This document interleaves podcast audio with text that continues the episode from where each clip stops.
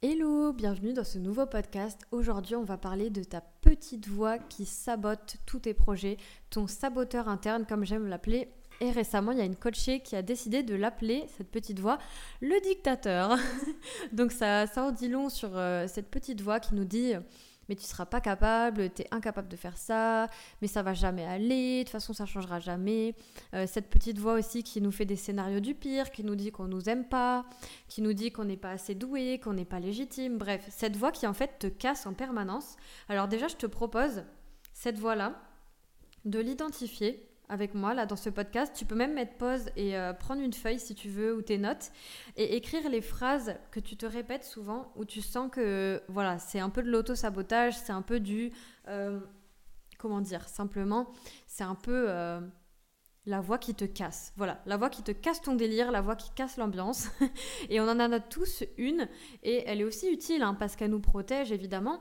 Mais il y a des moments où elle ne nous protège pas, elle nous enfonce tout juste. Voilà, c'est tout ce qu'elle fait. Et dans ces moments-là, bah là, je trouve que ça devient embêtant. Donc déjà, tu peux lui donner un nom si tu veux. Tu vois, il y en a qui l'ont appelé euh, euh, le saboteur, euh, d'autres qui l'ont appelé le dictateur, euh, d'autres qui leur, lui donnent des, noms d'animaux, peu importe. Tu peux vraiment nommer cette voix. Et pourquoi je te propose de faire ça? Parce qu'en nommant cette voix, ça te fait comprendre que cette voix, ce n'est pas toi. Tes pensées, tes émotions, etc., ça te définit pas en fait. Ça, c'est juste des pensées éphémères des émotions éphémères, peut-être qui durent depuis un moment, mais ça ne définit pas qui tu es. Tu es tellement plus que ça tu peux faire tellement plus de choses que ce que pense cette petite voix en toi. Et ça, c'est vraiment important que tu le retiennes. Donc du coup, euh, voilà, je te propose vraiment d'observer cette petite voix-là. Et aussi d'observer finalement quand il y a ces pensées-là qui arrivent là, les pensées de ton saboteur. Euh, qu'est-ce qui se passe? Qu'est-ce que tu penses ensuite? Est-ce que tu te juges? Est-ce que tu te juges de penser ça aussi? Parce que tu te dis que tu devrais mieux te parler Ça, là, on est dans le cas d'une méta-émotion, c'est que tu juges ce que finalement tu viens de ressentir et donc ça te crée une autre émotion. c'est un peu l'histoire de ma vie. J'ai découvert ce mot il y a pas longtemps sur le compte Instagram La vie sexo, si tu veux voir. J'ai trouvé ça super intéressant. Et donc ces pensées-là, qu'est-ce qu'elles vont te créer? Ça peut être intéressant que tu te poses et que tu l'observes. N'hésite pas à prendre un stylo. Déjà, ça va te créer donc des pensées, des jugements aussi peut-être des émotions. Donc ça peut être, euh, euh, tu vois, quand tu te dis ça va jamais, je désespère, ça n'ira jamais, euh, tu, es nul, que tu te répètes des je suis nul. Enfin, c'est même pas toi, comme je disais, c'est la voix du saboteur qui te dit mais je suis nul, tu n'arriveras à rien. Qu'est-ce que ça te crée comme émotion? Est-ce que ça te crée de la colère, de la colère envers toi-même, envers les autres? Est-ce que c'est plutôt du désespoir, de la tristesse? Est-ce que ça te donne plutôt l'impression, je sais pas, de plus vraiment être dans ton corps, d'être coupé de, ce que tu aimes? Voilà, c'est intéressant que tu notes quelles émotions ça te crée. Et à partir de ces pensées et ces émotions, bah, qu'est-ce qui va se passer?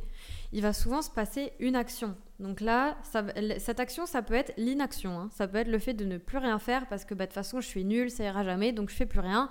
Euh, je bouge plus, je ne vis plus, et puis comme ça, euh, je prends pas de risques, etc. donc ça, ça peut aussi être lié à la peur de l'échec. Je suis passée par là, donc vraiment, ne culpabilise pas. Et je sais à quel point c'est frustrant. Je vais te raconter une anecdote de quand je passais mon bac. Je me rappelle euh, combien de fois j'ai fait ça, mais c'est fou. Combien de fois, euh, quand j'étais au lycée, t'es là, il y a un examen, tu sais qu'il arrive, mais t'as tellement peur d'avoir une note pourrie et que ce soit ta faute que du coup tu préfères ne pas travailler. Et moi c'est ce que je faisais. Donc je travaillais pas ou à moitié, comme ça si je réussissais pas, au moins je savais que c'était pas ma faute. Enfin, c'était ma faute, mais c'était pas la faute de mon intelligence, c'était pas la faute de mes compétences. Tu vois ce que je veux dire? Et donc finalement ce mécanisme un peu qui semble être une protection, ça nous évite juste de ressentir peut-être un échec, mais ça nous met en échec aussi. Enfin, c'est complètement ça crée complètement notre échec. Donc ça c'est vraiment un truc qu'il faut comprendre et c'est de voir bah, finalement ces pensées-là, quelles actions elles se font faire. Et déjà prendre conscience de tes pensées, prendre conscience de tes émotions, prendre conscience des actions que ça engendre, c'est déjà le premier pas pour euh, bah, affronter ce saboteur en fait et puis faire autrement. Donc là, ce que tu peux utiliser comme outil dans ce genre de situation, euh, pour une coachée que j'ai vue il y a pas longtemps, elle c'est la visualisation. Donc elle ce qu'elle fait, mais après tu vois chacun a son truc. Donc vraiment trouve ton truc et fais-toi confiance. On, on sait tous au fond nous on a les solutions.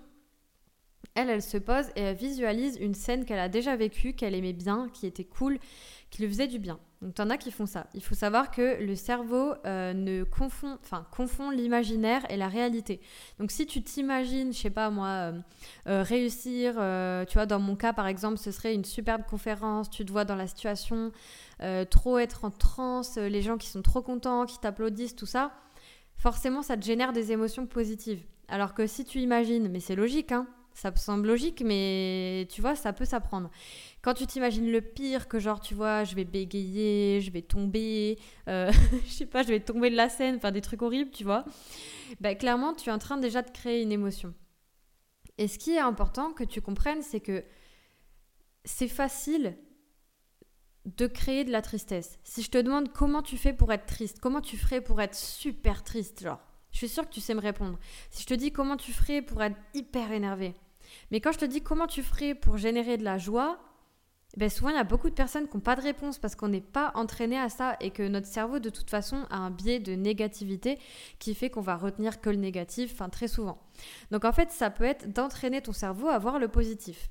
Mais encore une fois, sans tomber dans le positif toxique. Alors c'est-à-dire, le positif toxique pour moi, c'est euh, ressentir une émotion de colère, de tristesse et se juger et dire qu'on devrait aller bien. Là, on est dans du positif toxique, tu vois.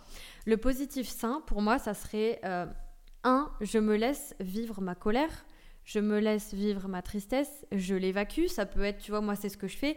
Ça peut être de faire de la boxe, de taper dans un matelas, de crier dans un endroit où il n'y a personne. J'ai une coachée qui faisait ça, trop mignonne. Et ça marche vraiment. Pour elle, ça l'aidait vachement. Ça peut être aussi de pleurer. Mais encore une fois, il y a un truc qui peut se passer. Ok, supposons tu pleures, tu vois. Eh bien, en fait, euh, si tu te mets à écouter une musique hyper triste, alors tu vois, tu as des musiques tristes, mais qui te font sentir quand même un peu de la gratitude et qui te font pleurer, et ça va. Mais si tu écoutes une musique super triste, euh, limite qui va parler de perdre la vie, voilà, se suicider, des trucs comme ça, euh, clairement, tu vas être au fond du trou, ça c'est sûr, tu vois. Donc, ça, ça peut être lié à plusieurs choses. Ça peut être la recherche de sensations, mais hyper inconsciente, donc la recherche finalement d'accentuer ton état déjà mal. Comme il y a des gens qui aiment accentuer leur colère, parce que ça leur procure des sensations.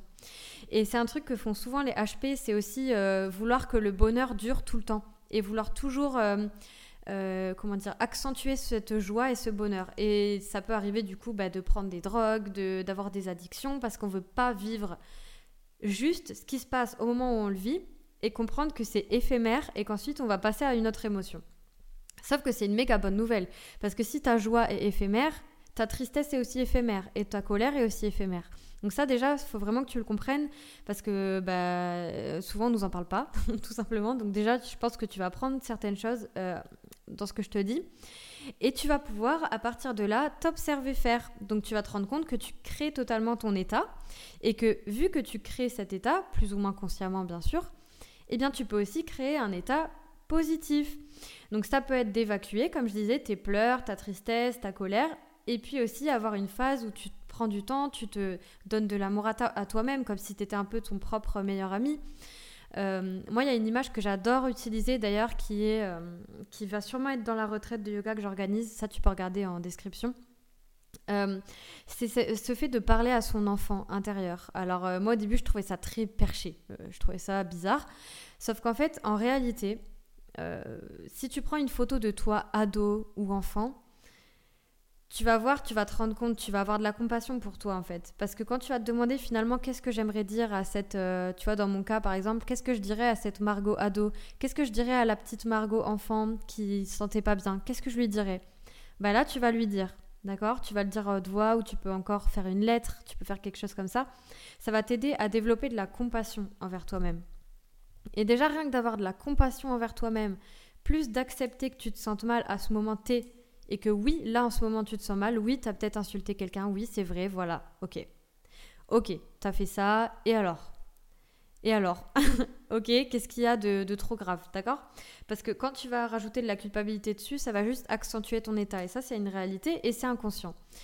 Euh, donc voilà, tu vas pouvoir switcher cet état-là, alors soit en remplaçant tes pensées, soit tout simplement d'abord, comme je disais, en évacuant et ensuite en euh, prenant le temps de faire un peu, euh, de ramener un peu du positif. Donc soit de retenir un peu une leçon de, de ce qui t'est arrivé pour si ça recommence dans une autre situation.